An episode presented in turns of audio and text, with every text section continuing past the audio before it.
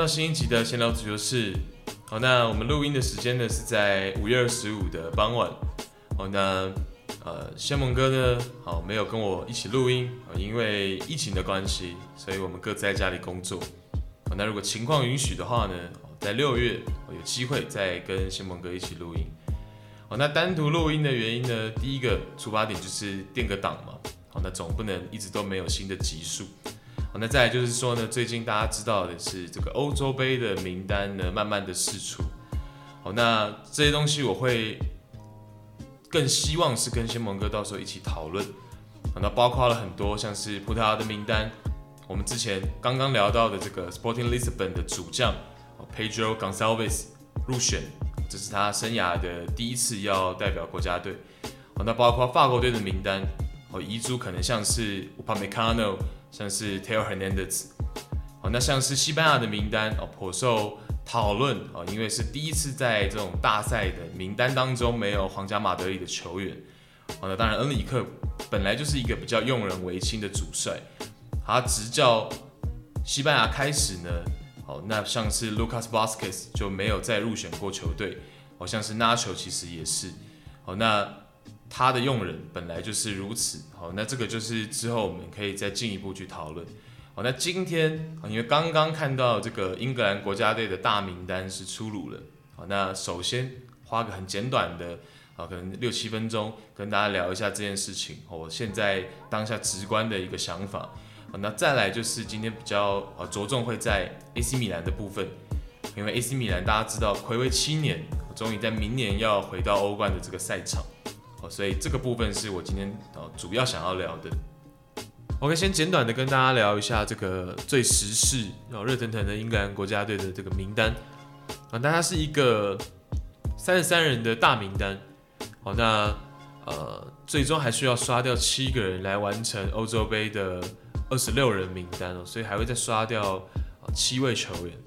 那首先看到四个门将，那最终肯定会刷掉一个，然后形成三门。好，那再来呢？十二个防线入选。好，那我们知道可能性，最终到欧洲杯正赛会带的这个人数大概是呃两名的左后卫，两名的右后卫，然后四名的中后卫。哦，所以是八个球员。啊，十二减八，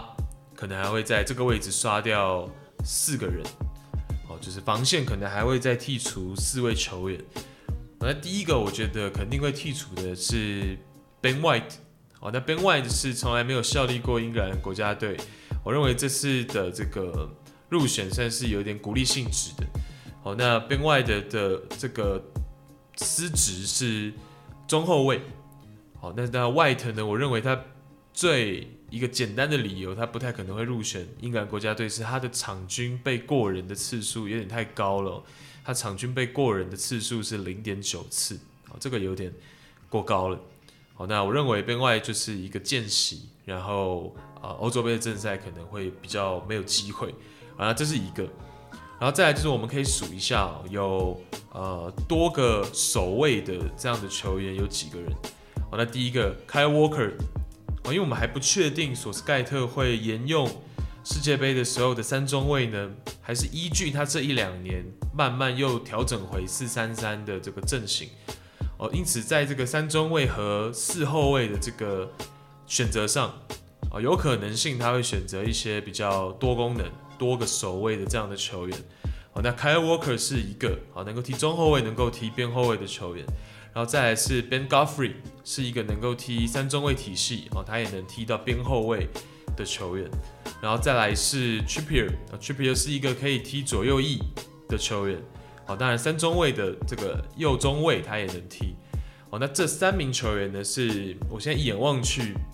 哦，就是我刚刚讲的有多重复数守卫的这样的球员。哦，那这三个人呢，很有可能起码会入选两个嘛。好，那在这三名球员，其实我觉得 Godfrey 也几率不低的。啊，尤其是 Godfrey 这个赛季的进步幅度非常的大，从季初，呃，我跟很多 Everton 的球迷去讨论，甚至觉得他就还是英冠水准的球员，但是慢慢的到了球季末，他已经非常非常的成熟了，在安切洛蒂的带领之下，呃，门将扣除一个人，然后防线扣除四个人，其实已经会扣掉五个球员了，哦，所以在众多的这个中前场球员当中呢，很有可能只会有两位球员无缘这个欧洲杯。好，那再看一下嘛，这个中前场的这个位置，哦，大部分入选的球员呢，都还是索斯泰克比较呃，就近十二个月或者说近两年比较常去用到的哦，这些入选的球员。哦，那比较呃少，过去比较少入选的，像是 Mason Greenwood，哦，过去只有在一场比赛有出场，然后是替补出场，在国家队，然后再来是 Saka。好，那萨卡其实在国家队的这个入选，我记得也是两场比赛而已。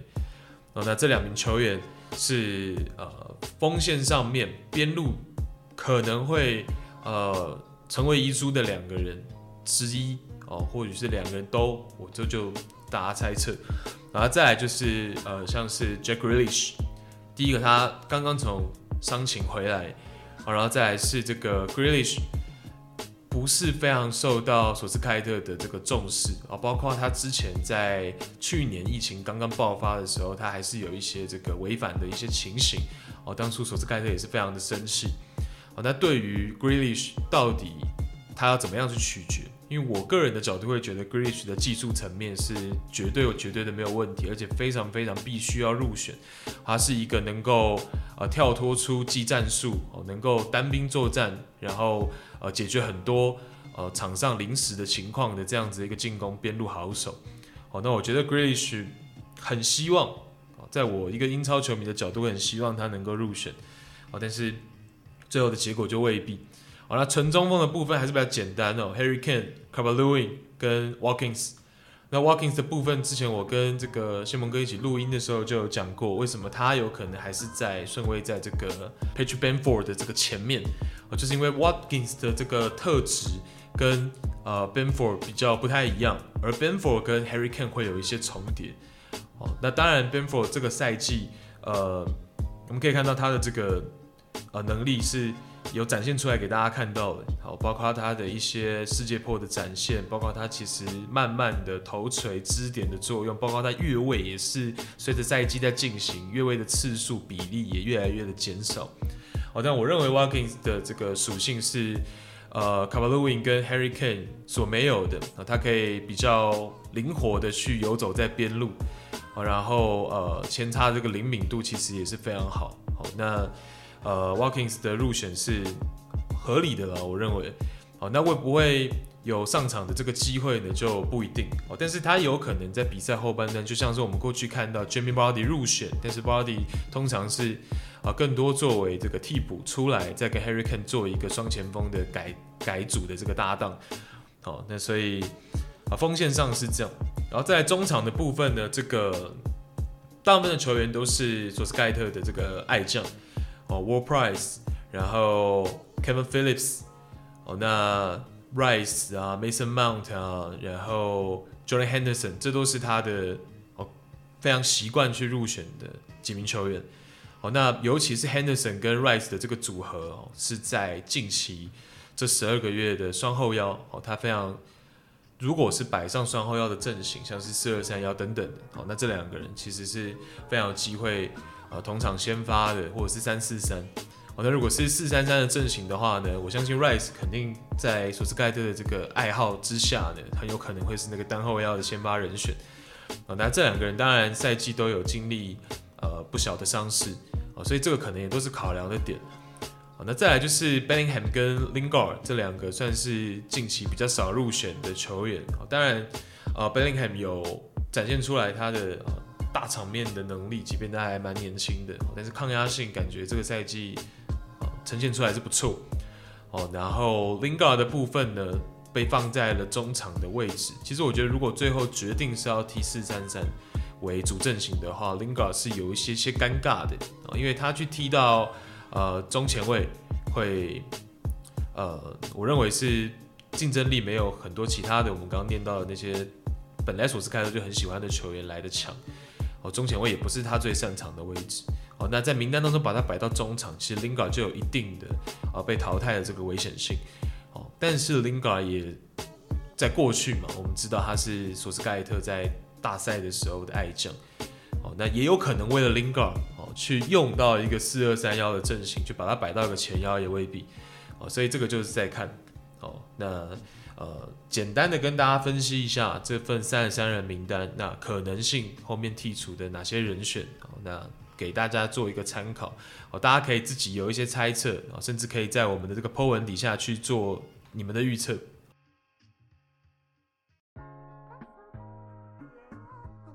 OK，聊回 AC 米兰哦，那 AC 米兰这个赛季阶段性的成功，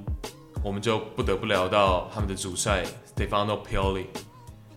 哦，那 Pioli 在上赛季，其实他上赛季球季还没有结束，就曾经经历过一段下课的危机。哦，那当时呢，意大利各大的媒体都在报道着 Ronick 朗尼克有可能会取而代之 Pioli 的帅位。哦，那在回忆到这件事情的时候呢，Pioli 在接受了这个《晚邮报》的采访的时候呢，他聊到了啊跟俱乐部续约的这个过程。好，那他提到这是在去年的七月二十日的下午，当 AC 米兰的 CEO 加奇迪斯打电话给他，哦，告诉他说，如果一切顺利的话，俱乐部就决定和他续约。啊那接到电话的当下，他非常非常的开心。哦，那他当场呢，在电话里面还跟加西迪斯开了一个小玩笑，他说：“Ivan，你等一下，好，换我要稍微考虑考虑了。”对话结束，加西迪斯把电话挂断，但 Pioli 始终没有把电话挂断，啊，因为他实在太兴奋，以外呢，他有一些的难以置信。比赛结束，他把这个消息带给了他的这个教练组，哦，那所有的人呢都一起庆祝。然后一起兴奋，一起开心，好，那这就是他回忆跟俱乐部续约的这段过程，哦，那也或许哦就是这样的一个续约，才有了这个赛季 AC 米兰阶段性的成功。哦，那我认为呃，晚邮报的这段采访的当中还有一个很有趣的，啊，他问到说，啊，很多的网友，很多的这个媒体都把你 Pioli 冠上了一个所谓 Normal One。就是普普通通的一个人这样的一个呃标签，那你怎么看待这件事情的？哦，那为什么会有很多的人去把啊皮奥利冠上这样 normal one 的标签？我们如果翻看他的执教履历的话呢，我会发现他从零三零四赛季就成为了职业队的主帅，哦，那至今也已经执教过了十几支的俱乐部，哦，但是总体成绩呢是不甚理想的。哦，那他在这么多十几个赛季当中呢，他鲜有哪一个赛季是 PPA 能够超过二的？也就是单赛季哦各场的这个主场场均的呃积分哦能够超过二，哦应该只有一两个赛季是能够超过二，哦可见他的这个带队成绩确实是不是很理想哦，尤其是在这个一六一七赛季他执教国际米兰的时候，哦那是二十七场哦非常短命的主帅。啊包括前后呢，也执教过拉齐奥，执教过费伦提纳。哦，那对于他这样子的执教履历，啊，所以很多人会冠上 Normal One 这样子的标签。那他回回回应到这个晚邮报的这个问题，哦，那 Pioli 回答很简单，啊他说他就是一个这样朴实的人，而且他喜欢这样，啊，他认为朴实。朴素就是他从父母那里学到的一种价值观念，也是他试图传递给球员跟他的孩子的一种价值观念。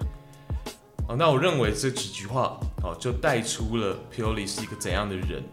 他有怎样的人格特质和魅力。哦，那我也认为说这个赛季的成功，对于他一名主帅来说呢，当然战术层面绝对还是会有，哦，但是更多的恐怕是他的这个带队方式。哦，跟他怎么样去处理将帅关系？OK，那我们还可以参考几名球员对他们主帅的反馈。好，那首先 Calhanoglu 中场大将，在接受意大利 Sky Sports 采访的时候呢，就表示到过说，他认为 Pioli 是一名非常好、非常重要的主帅。哦，原因是因为 Pioli 会去听取他们的想法。哦，当他们在进行赛后的影像分析的时候。啊，Pioli 会去问，哎，你们的意见是什么？你们的想法是什么？他会去参考。啊那再来是比利时的小将 Alexis s a l a m a r k e r s。哦，那 s a l a m a r k e r s 从呃 YouTube 上面的一段球队采访当中哦，哦，我截取了一段呃小小的这个对话。他说：“啊，即便今天这场比赛输球了，但我们的主帅也会把眼光放在下一场比赛，并且给我们足够的信心。” OK，那再看到是和 Pioli 共事过一年，我现在已经去到里昂的这个中场 Paqueta。那 Paqueta 在还在 Pioli 麾下的时候呢，他接受过采访，啊，他聊到说 Pioli 有一个最大的优点是他懂得把球员安放放置在。他们踢的最舒适的这个位置，好，那他认为这个是过去执教过他的这些主帅当中其他人所没有的，好，那这些是啊以上三名球员对他们主帅的一些看法，好，那再来我们还可以从侧面的一些素材去了解 Pioli 到底是有怎样的将帅关系，好，那首先我们可以看到有一些影片，哦，可以看到说米兰的球员在赛后。哦，回到游览车上，他们有的时候会去高唱 Pioli 的名字。哦，那再看到说在呃比赛中间，哦，有的时候在场中我们可以看到啊，下半场还没有开始，中场休息的时候，哦，米兰的一些年轻球员，包括 c h a h a n o l u 哦，都会有的时候会从更衣室提早出来，然后到场边啊，然后 Pioli 会拿着这个纸本和他们去探讨战术。哦，那在我看来会觉得说，呃，皮奥利跟球员们在这样子探讨战术的时候的那种氛围感，哦，不会不像是有一些这个主帅哦比较一板一眼、比较严肃，哦，他的将帅关系比较壁垒分明的那些呃名帅们的那种感觉。好，那皮奥里确实是相对而言呢比较真诚的去跟球员们去探讨，哦，甚至是去沟通。哦，我认为这个当然。呃，有好有坏，而不是说哪样的带队方式就是最好的哦。但是在我的认知当中，AC 米兰是一个素来有家庭感这样子的俱乐部，而且一批球员会去影响一批球员。哦，那他们是一个有这样子家庭感文化的俱乐部的时候，哦，变相的就也很契合 Pioli 这样子的带队方式，哦，能够让整个球队更加的和谐。哦，那以上是我认为。Pioli 撇除战术层面，哦，能够让这个赛季的米兰获得成功的一个很大的一个部分哦，就在我刚前述的这些他的这个人格特质。哦，那再来呢，加上伊布拉斯诺维奇这位老大哥的进驻更衣室。哦，那他能带给这些年轻球员的，就是说他会去鞭策年轻球员的职业素养。哦，他会让其呃这些年轻球员在场上不敢懈怠，包括训练的这个当中。哦所以我认为伊布这样子的老将，加上皮奥里这样子的和谐的带队带兵方式，哦，那我觉得相加之下，就会是这个赛季呃占据米兰很大胜利因子。好，那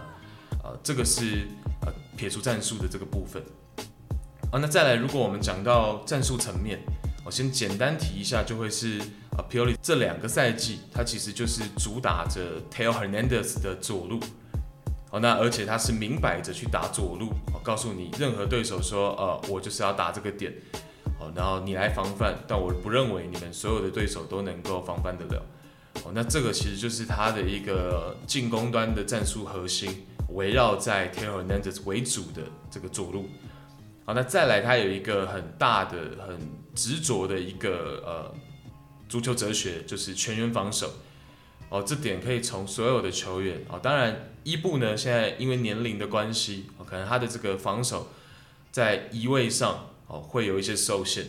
但是其他的球员我们可以看到都在贯彻 Pioli 的这个足球哲学。OK，那再来是说 Pioli 的赛季，他的 rotation 是相对固定的，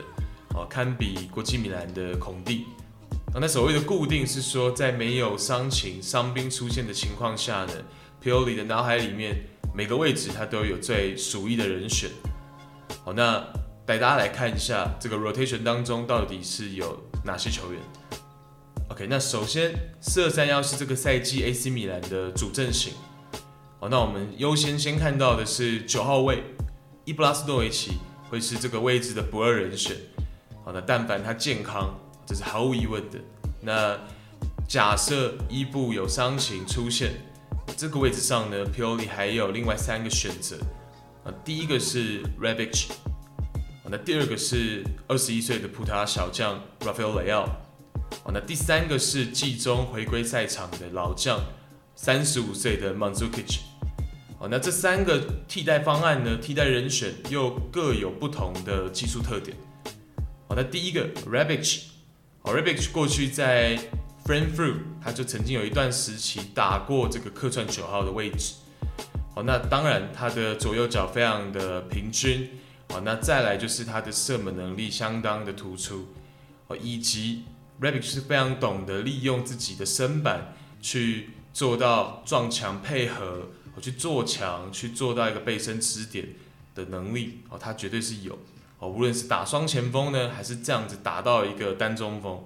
哦，那再来就是说他打到客串九号，我们从他的热区可以看到，他还是会相对的靠拢左侧。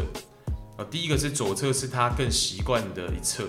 哦，那再来就是说刚刚提过的，哦，Pioli 在进攻端，哦，他会着重把进攻呢，就是放在左路。OK，那再来是 Rafael Leao 这名年轻球员，啊，他的特点就是说。他很能够去跟队友做一些地面的配合，哦，他能够去踢比较细腻的足球，哦，那再来就是说呢，他在场上的时候呢，AC 米兰的这个战术有的时候也会围绕着他去传递一些呃过顶长传，哦，尝试要运用这名年轻球员他年轻球员该有的速度，哦，来去做一个这样子直接过顶长传的，哦，这样子的战术，OK，所以这是 Rafael Leao 这名年轻球员。再来是 Mandzukic，好，当然 Manzukic 的上场呢比较哦寥寥可数，哦，那他现在的年纪，呃，支点作用可能会是他呃少数仅有的这个呃特长了，哦，能够在场上被运用出来的，好，那当然过去两三年前在 Juventus Manzukic 的支点作用呢是不局限在禁区和中路的，哦，当然他的支点作用呢还包括能够在两翼。好那现在这个年纪会导致说他来到 AC 米兰之后，其实他的上场次数是少的，上场次数是少的。OK，那再来我们看到四二三幺的中前场的这个三，好，那首先要跟大家聊到的是说四二三幺对比四三三阵型，在两条边路左右两条边路靠前的那个位置，其实定义上会有一些许的不一样。好，那在四三三阵型当中呢，边路靠前那个位置，我们会说是叫做边锋，哦，right winger 跟 left winger。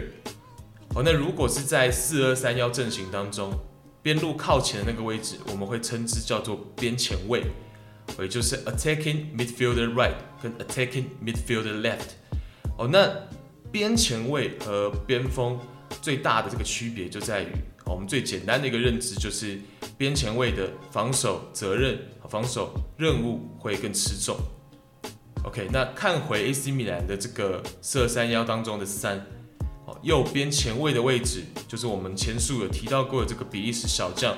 Alexis Saelemaekers。好，那 Saelemaekers 是上赛季结束，好，去年夏天从比甲被俱乐部所引进。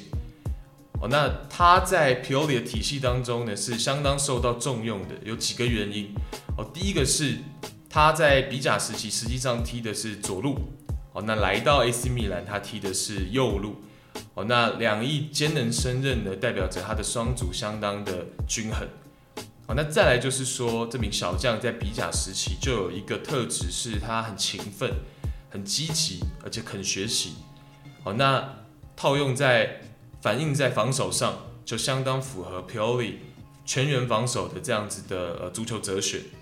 那假设 Saelemaekers 出现一些呃伤情、禁赛，或者是说他近况实在实在不理想，哦，右边前卫的另一个替代人选呢是 Samu Castillejo。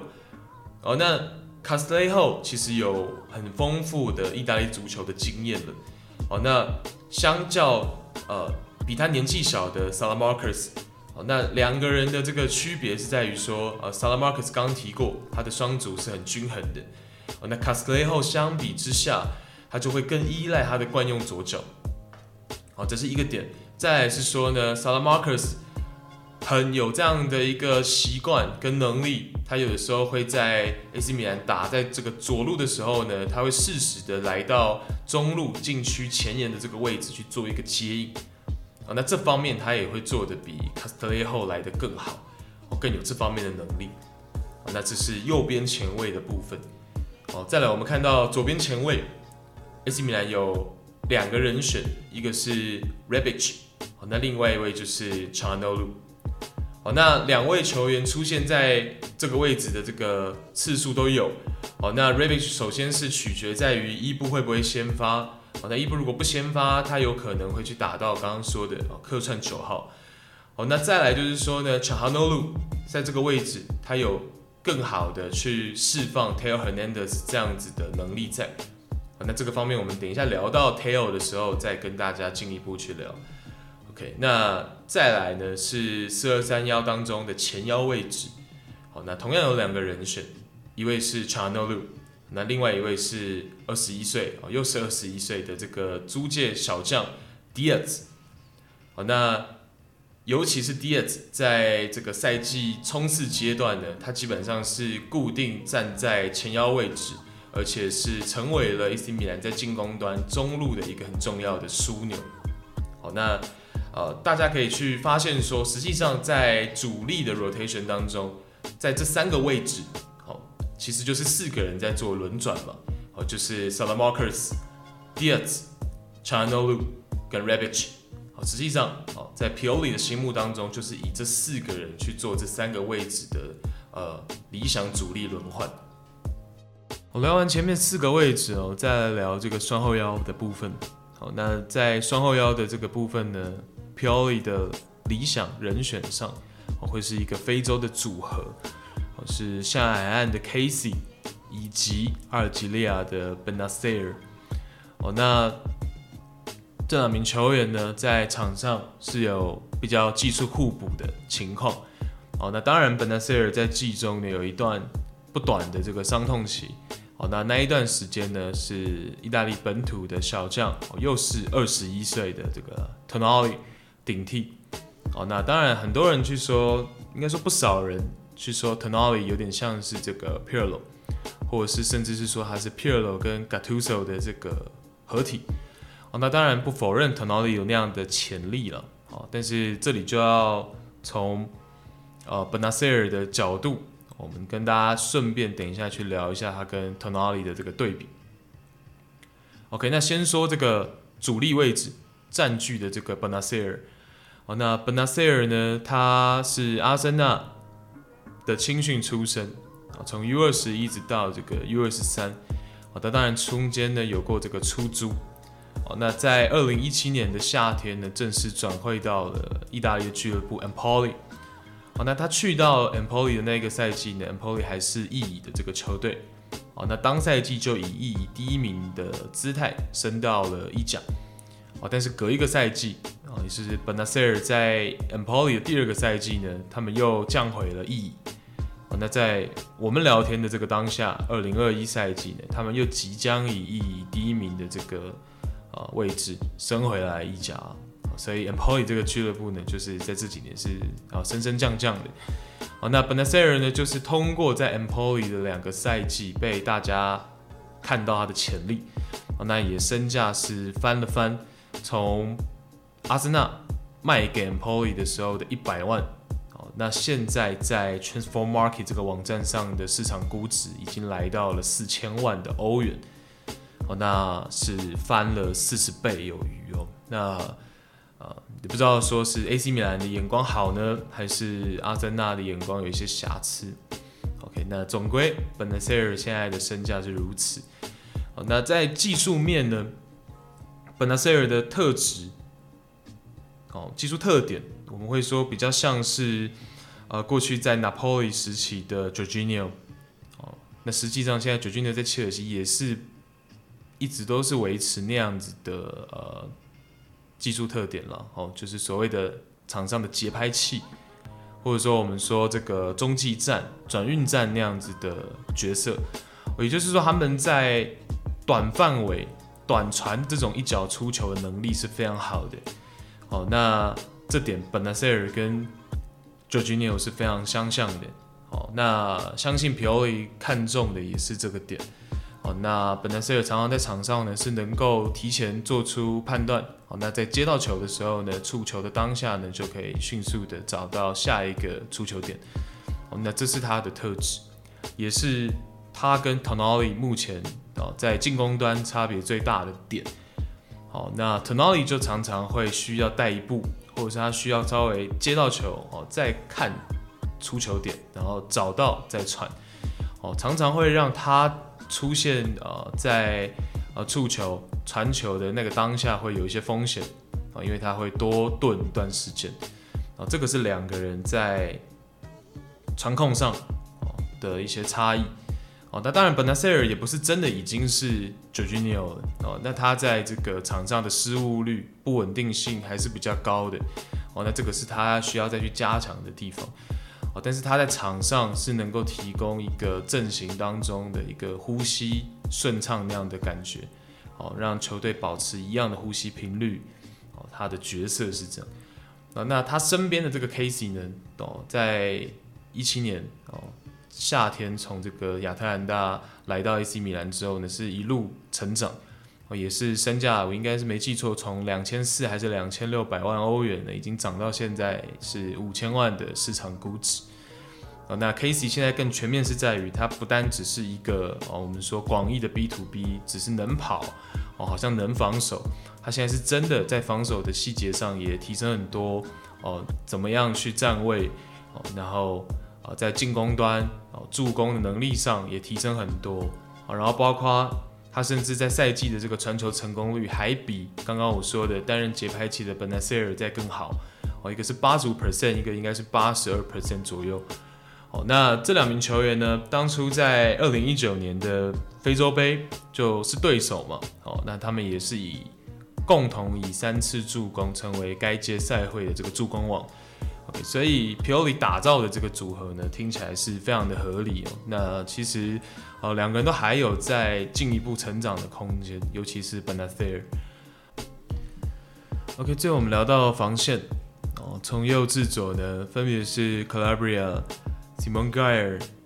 Tomori 跟 Theo Hernandez，好，那这是从右边后卫、中后卫到左边后卫，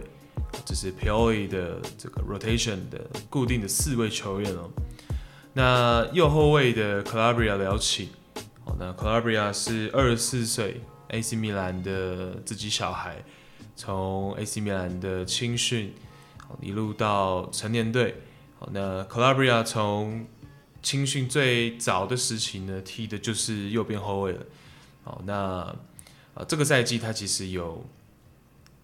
微幅，我们不能说很明显、很巨大的进步，但是我认为他是有呃微幅的进步，在皮奥利的调教跟给予他生涯最多的场次、最多的上场时间之后，好，第一个他的进球数两球，哦，来到了这个生涯已经是最高了。哦，那再来就是他的呃盘带的水准是又更进一步提升的，他的持球能力哦，持球向前的能力哦，从哪里可以看得出来呢？从他的被犯规数跟他的场均呃过人的这个次数呢，都有大概零点三到零点五的提升哦，比起过往几个赛季。OK，所以在这个方面，Calabria 其实是逐步在提升。哦，那当然，防守上他也是一个很积极的这个年轻球员，哦，包括他也是跟 Pioli 相当亲近的几位球员，哦，最亲近的几位球员之一。所以我认为他呃未来是可期的，哦，也有这个能力在今年甚至是或者是未来进入到意大利的这个国家队。哦，那再来是中卫的位置。盖尔跟 Tomori 是一个老少配，哦，那盖尔已经在呃这个各大联赛哦打滚多年，哦，包括土超，包括德甲、意甲、法甲，哦，那西甲，哦，他都效力过，哦，那呃盖尔其实在这个赛季，我认为虽然 Tomori 下半赛季加盟之后呢，是颇受好评，哦，媒体也好啊，或者是名宿也好，哦，都是赞誉有加。但是呢，我认为在后半赛程比较重要的哦，球队当中在防线上那个领导者还是盖尔哦，不只是他的经验哦，更多是他能够通过在场上一些补位哦，包括一些封堵的角度跟提前位置的预判哦，这样子一个很出色的防守表现呢，来带动整个球队哦。那他身旁的这个 Tomori 呢，大家知道他是在切尔西。上半赛季基本上没有什么上场空间，之后，呃，租借来到 AC 米兰。哦，那 Tomori 当然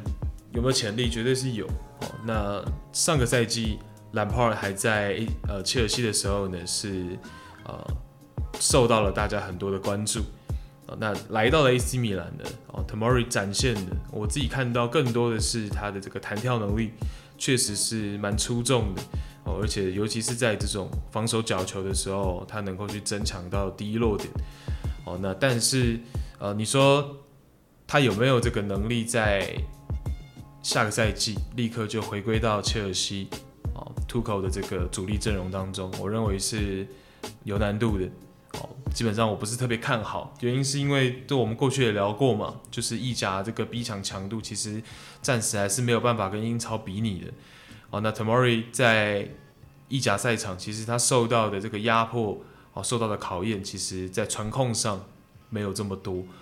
哦，那我们会看到，有的时候其实没有被压迫，但是 Tomori 的这个传球水平呢，或者说传球这个质量，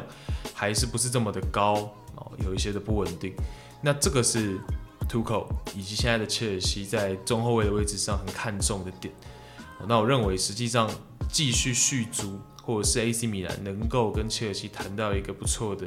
啊买断的结果，对于 Tomori 来说会是不错的未来了。其实，好，那再来就是左边后卫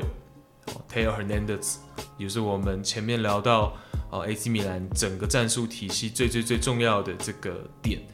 好，那 Theo 在这个球队，我们刚刚前面讲了，Pioli 就是明着明摆着要打他的这个进攻。那呃，实际上，法国国家队今年夏天的这个欧洲杯名单呢，Theo Hernandez 就是被大家所说算是遗珠当中的最遗珠了。哦，那当然，哦，Deschamps 的这个选择呢也没有错。哦，那比起像是 Digne，Theo Hernandez 感觉就是他的进攻属性是大过他的防守属性的。哦，那这个会给人一种不是很均衡的感觉，哦，尤其是在于说，我如果法国国家队并不是要主打你这个边后卫的进攻的时候，哦，那你的进攻的这个优点，可能就没有被我这么的所期待，哦，那这个是他没有入选国家队的一个比较大的原因，哦，但是在俱乐部层面呢，Pioli 是非常非常重视跟倚重，哦，他在进攻端的这个能力。哦，那打弱队的时候，Theo 有的时候整场比赛可能百分之八十就是直接过半场了。哦，他的站位是非常的奔放的。哦，那如果是打一些比较强强对决的时候呢，当然他还是会以防守站位为出发。好，那带队友呢确定把球权抢下来之后，再稳步的往前推进。好，那前面为什么说哦，强悍路在左边前卫的位置出现，对于 Taylor Hernandez 是非常重要的。我们可以把 Theo 在 AC 米兰的这个角色理解成像是一头野兽，好，那 Pioli 等于是放任他去场上去奔跑，好，但是在这样的情况下呢，哦，还是需要有一名驯兽师去给他一个怎么讲支援，或者说一个更好的一个支持，好，那这个名这个驯兽师呢，就是 Calhanoglu 那乔纳鲁的这个一脚出球能力，啊，包括他的这个对场上位置的这个判断、判读，好，那能够在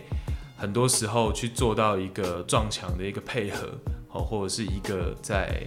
我们说 half space 的这个位置接应，然后迅速的出给已经前插上的这个 Theo Hernandez，所以这样子的配合。哦包括跟 Casey 其实 t a y l o r n a n d e 也能这样子去做搭配，哦，那这是一个 AC 米兰一个非常惯用，但是哦，别人即便知道也未必能防得住的这样子的套路，哦，就好比在最后倒数第四轮的时候打到尤文图斯，我可以看到呃 Cuadrado 跟呃 McKennie 已经尽量的去封堵我们刚刚讲的这样子哦 Calhanoglu 加上 Casey 两个人，其中一个人去跟 Taylor Hernandez 去做这样子搭配的，呃 Calciaro 跟 McKenny 已经尽量要去封堵，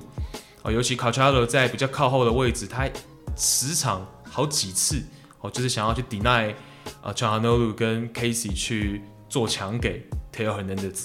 哦，但是每一次呢，哦，强呢跟这个做球呢还是会出现，哦，Calciaro 每次都会晚一步，没有办法及时去呃阻挡啊，也就是说他们这个战术。演练是真的非常非常成熟了，即便你知道哦，你也未必防得住。那每一次呃做墙给到前插 Theo Hernandez，McKennie 又没有办法后追追上他的时候呢，那他就已经已经到了这个哦下底的位置。哦，那随时就是一个倒三角，甚至是他自己也有这样子的能力，在四十五度角去射门。OK，所以这就是 AC 米兰一个最基本的套路。哦，那呃为什么很多？啊，媒体都在报道，米兰当地的媒体也都是，甚至是在担心 Calhanoglu 没有办法续约。好，那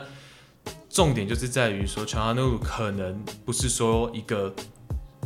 哪一个单项，或是哪一两个单项，真的是非常非常顶级的球员。啊，起码说到生涯目前为止是这样。但是 Calhanoglu 在各个层面、各个方向，哦，他很多元。都有一定的实力，也就是他可能没有拿一两个技术层面是 S S 等级，但是他可能哦，可能有四五个技术层面他都是 A 级，哦，是一个这样子的球员，哦，包括他能呃做球，他有自由球的能力，然后他有组织的能力，然后这个赛季在皮奥利的这个率领下呢。他的防守的积极度，其实我认为也是都呃体现得非常非常的明显的哦，因为我们说 Taylor Hernandez 会很频繁的去前插，其实 c h a n l u 在那个位置，他就是需要去回补哦防守的那个位置，那这个部分如果一旦没有做好，实际上我们就会很常看到 Taylor Hernandez 如果一旦进攻没有成功，哦，那被截断球之后的，那个身后的腹地其实就会被利用的哦很彻底。哦，那这个时候就仰赖于 Casey 跟 Calhanoglu 的这个回访。哦，那 Calhanoglu 其实在这个部分呢，也愿意做，然后也做的其实算是很出色。哦，那有些东西我们是没有办法通过数据来看的。哦，实际上如果你去翻看数据的话，Calhanoglu 呃这几个赛季数据上，哦，并没有说在哦这个赛季拿到欧冠资格的时候有特别的。明显的这个突出点，但是，呃，就像我刚讲的，哦，皮奥利把他放到了一个他很适合的位置，包括团队这个氛围，让他很愿意去在攻守两端去付出自己。那当然在年薪上，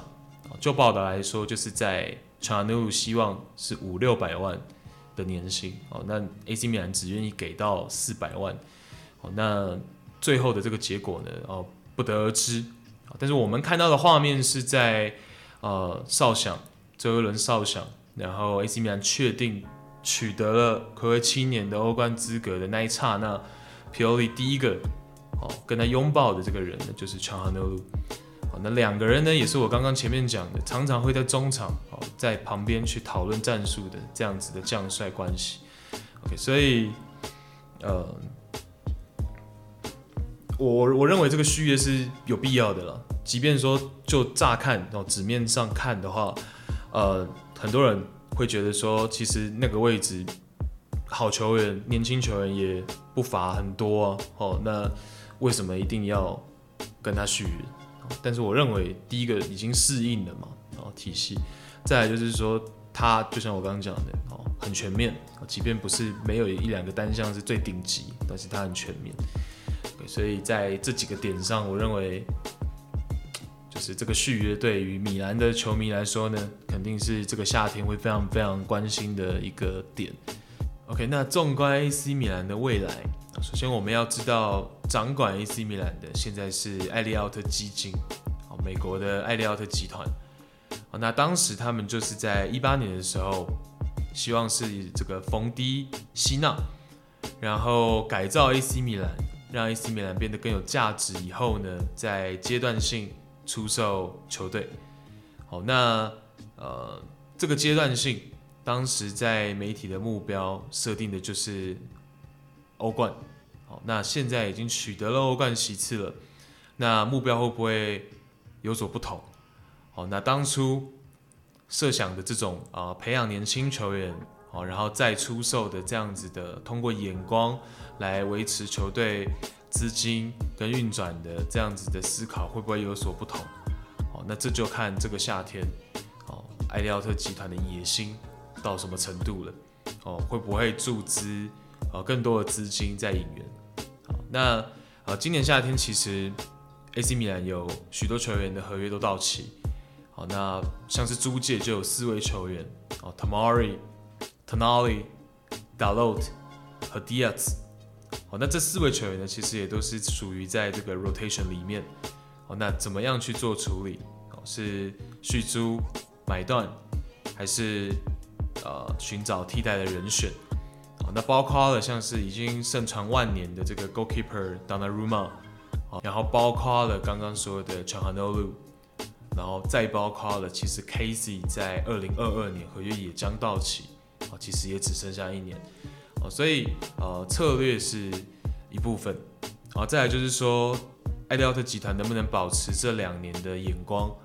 哦，总是能够哦逢低买入一些很有潜力的球员，然后确实。来到 AC 米兰之后，身价也能哦翻两番。好，那这就是这一集跟大家稍微聊一下 AC 米兰这个赛季，然后包括未来的一些展望。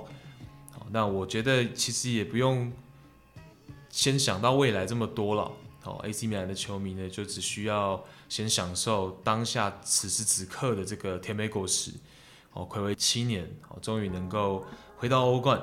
好，那这是非常令人振奋的。那这集的闲聊足球室就到这了，谢谢大家收听，拜拜。